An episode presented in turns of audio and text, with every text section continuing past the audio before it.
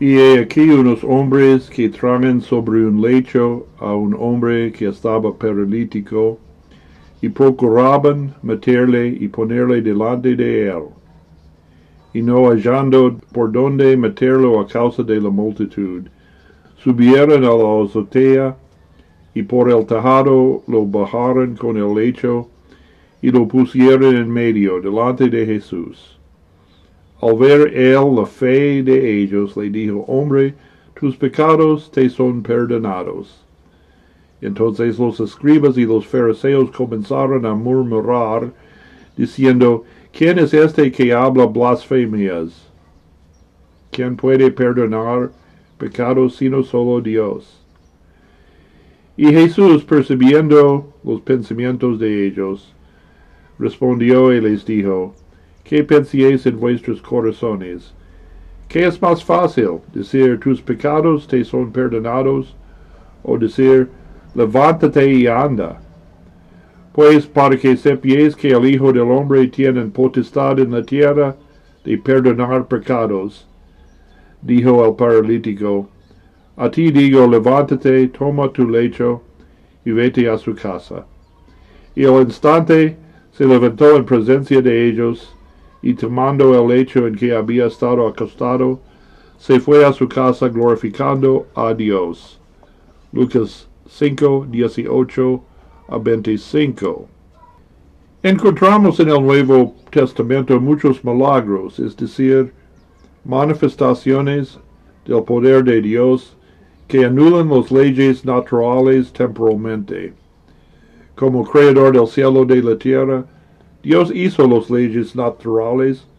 Sin embargo, su poder sobrepasa el orden de la creación.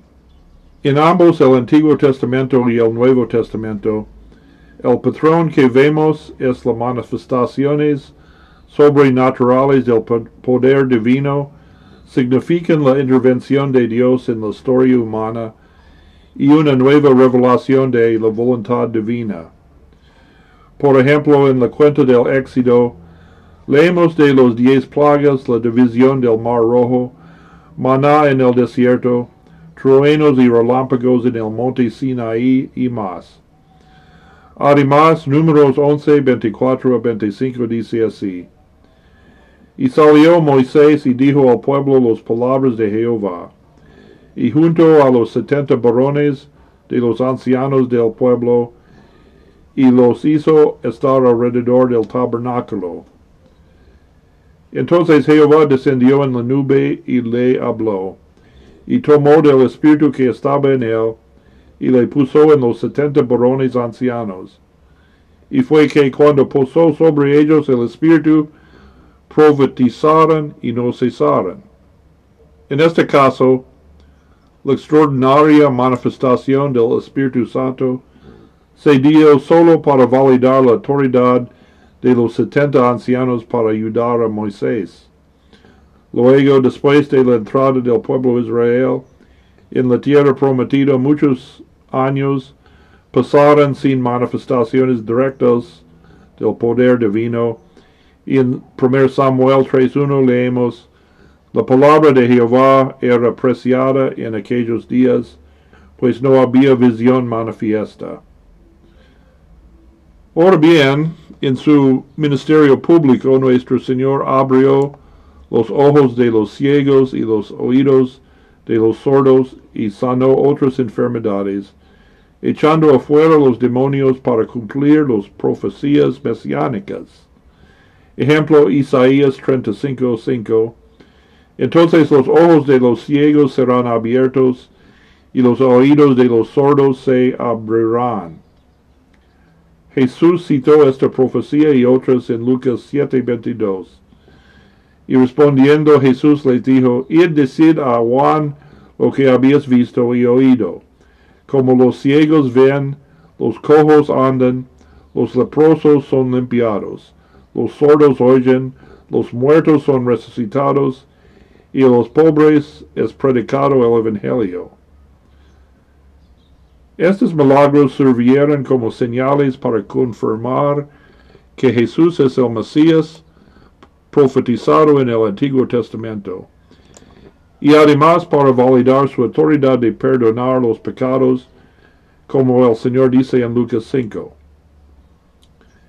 Y cuando Jesús entregó el oficio de los llaves a los apóstoles, es decir, el oficio de retener y perdonar pecados en su nombre, les permitió el mismo poder de sanar los enfermos, echar afuera los demonios y más.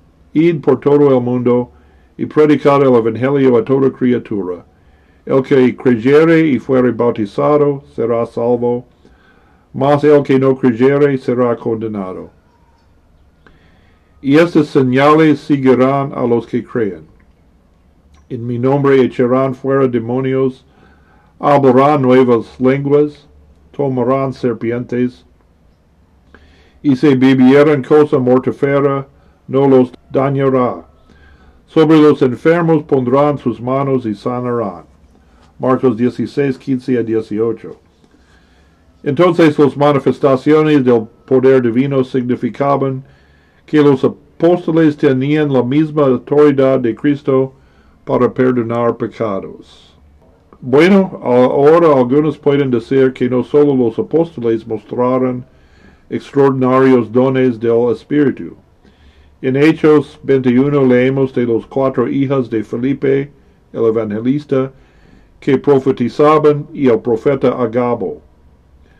Estas cosas ocurrieron porque en el día de Pentecostés el Espíritu Santo fue derramado sobre toda la iglesia para cumplir la profecía de Joel 2, 28 a 32. Como dice San Pedro en Hechos 2, 17 a 18. Es claro, por lo tanto, que nuestro Señor en varias ocasiones confirió a toda su iglesia en el primer siglo el poder de hacer obras milagrosas. La pregunta es, ¿hoy en día la iglesia tiene acceso a este poder? Aún en el primer siglo no todos recibieron los dones de sanar los enfermos, hablar en lenguas, profetizar, etc. Como dice San Pablo en 1 Corintios 12:4, hay diversidad de dones, pero el mismo Espíritu es.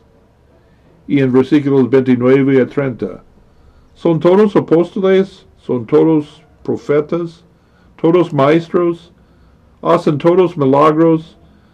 ¿Tienen todos dones de sanidad? ¿Todos hablan lenguas? ¿Interpretan todos? La respuesta es no, pero todos recibieron el mismo Espíritu Santo en el bautismo. También San Pablo dice en 1 Corintios 13:8, la caridad nunca deja de ser, mas las profecías se acabarán y cesarán las lenguas y la ciencia acabará. Por supuesto, todas las profecías del Antiguo Testamento se cumplieron en Jesucristo entonces se acabaron. La profecía de Joel se cumplió en la época de los apóstoles. Aún la profecía en Marcos, aún la profecía en Marcos que los apóstoles tomarán serpientes en sus manos fue cumplido en Hechos 28. La única profecía que queda para cumplir es el regreso de nuestro Señor en gloria. Y por eso debemos tener cuidado de esas sectas hoy en día que sostienen que poseen los dones espirituales extraordinarios que poseía la iglesia primitiva. El Espíritu Santo tiene el mismo poder hoy en día como en el primer siglo. Hoy el Espíritu puede contestar la oración con un milagro de sanación. Si la iglesia necesita una manifestación especial de su poder, el Espíritu puede hacer eso. Pero el mismo Espíritu nos asegura que no hay necesidad de nueva revelación y señales para validar una, una supuesta revelación. San Pedro dice así en su segunda carta, segunda Pedro 1, 16 a 21, ¿Por qué nos hemos dado a conocer el poder de la venida de nuestro Señor Jesucristo, siguiendo fábulas artificiosas, sino como habiendo visto con nuestros propios ojos su majestad, pero también tenemos además la palabra profética más segura, a la cual hacéis bien de estar atentos, como una lámpara que alumbra en lugar oscuro hasta que el día esclarezca y la estrella de la mañana salga en vuestros corazones. San Juan dice dos veces en su Evangelio que Jesucristo hizo mucho más milagros en la presencia de sus discípulos de los que están escritos en cualquier número de libros, pero los sean escritos para que creáis que Jesucristo es el Cristo, el Hijo de Dios, y para que creyendo tengáis vida en su nombre. Juan 20:31. Finalmente Juan escribió en Apocalipsis, el último libro canónico, porque yo testifico a cualquiera que oye las palabras de la profecía de este libro. Si alguno añadiere a estas cosas, Dios añadirá sobre él los plagas que están escritas en este libro. Y si alguno quitare de las palabras del libro de esta profecía, Dios quitará su parte del libro de la vida y de la santa ciudad y de las cosas que están escritas en este libro. ¿Qué quiere decir las Sagradas Escrituras? Contienen todo lo que necesitamos saber para la salvación. Todo necesitamos saber sobre los últimos días y la vida que ha de venir. No necesitamos más visiones o sueños. Porque San Pablo dice, la profecía se acabarán y las lenguas cesarán. Rechazamos estas manifestaciones como marca necesaria de la Santa Iglesia, que el Espíritu Santo la llama y congrega alrededor la palabra y los sacramentos.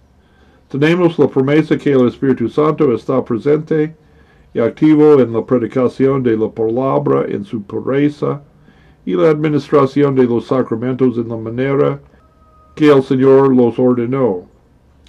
Además, las manifestaciones extraordinarias del Espíritu Santo no son parte de la obra de santificación. Como dice San Pablo, todos reciben el mismo Espíritu y los frutos del Espíritu en nuestras vidas son la fe, la esperanza y el amor.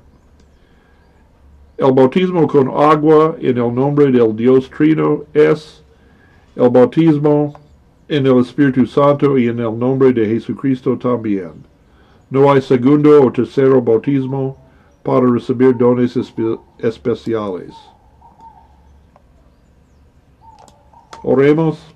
Envía, suplicamos de Todopoderoso Dios, tu Espíritu Santo a nuestros corazones, de modo que Él nos dirija según tu divina voluntad, nos fortalezca y consuele en todas nuestras pruebas y sufrimientos, nos defienda de todo error y nos guíe a toda verdad, que estando firmes en la fe, crezcamos en el amor y en las buenas obras, y finalmente obtengamos la vida eterna.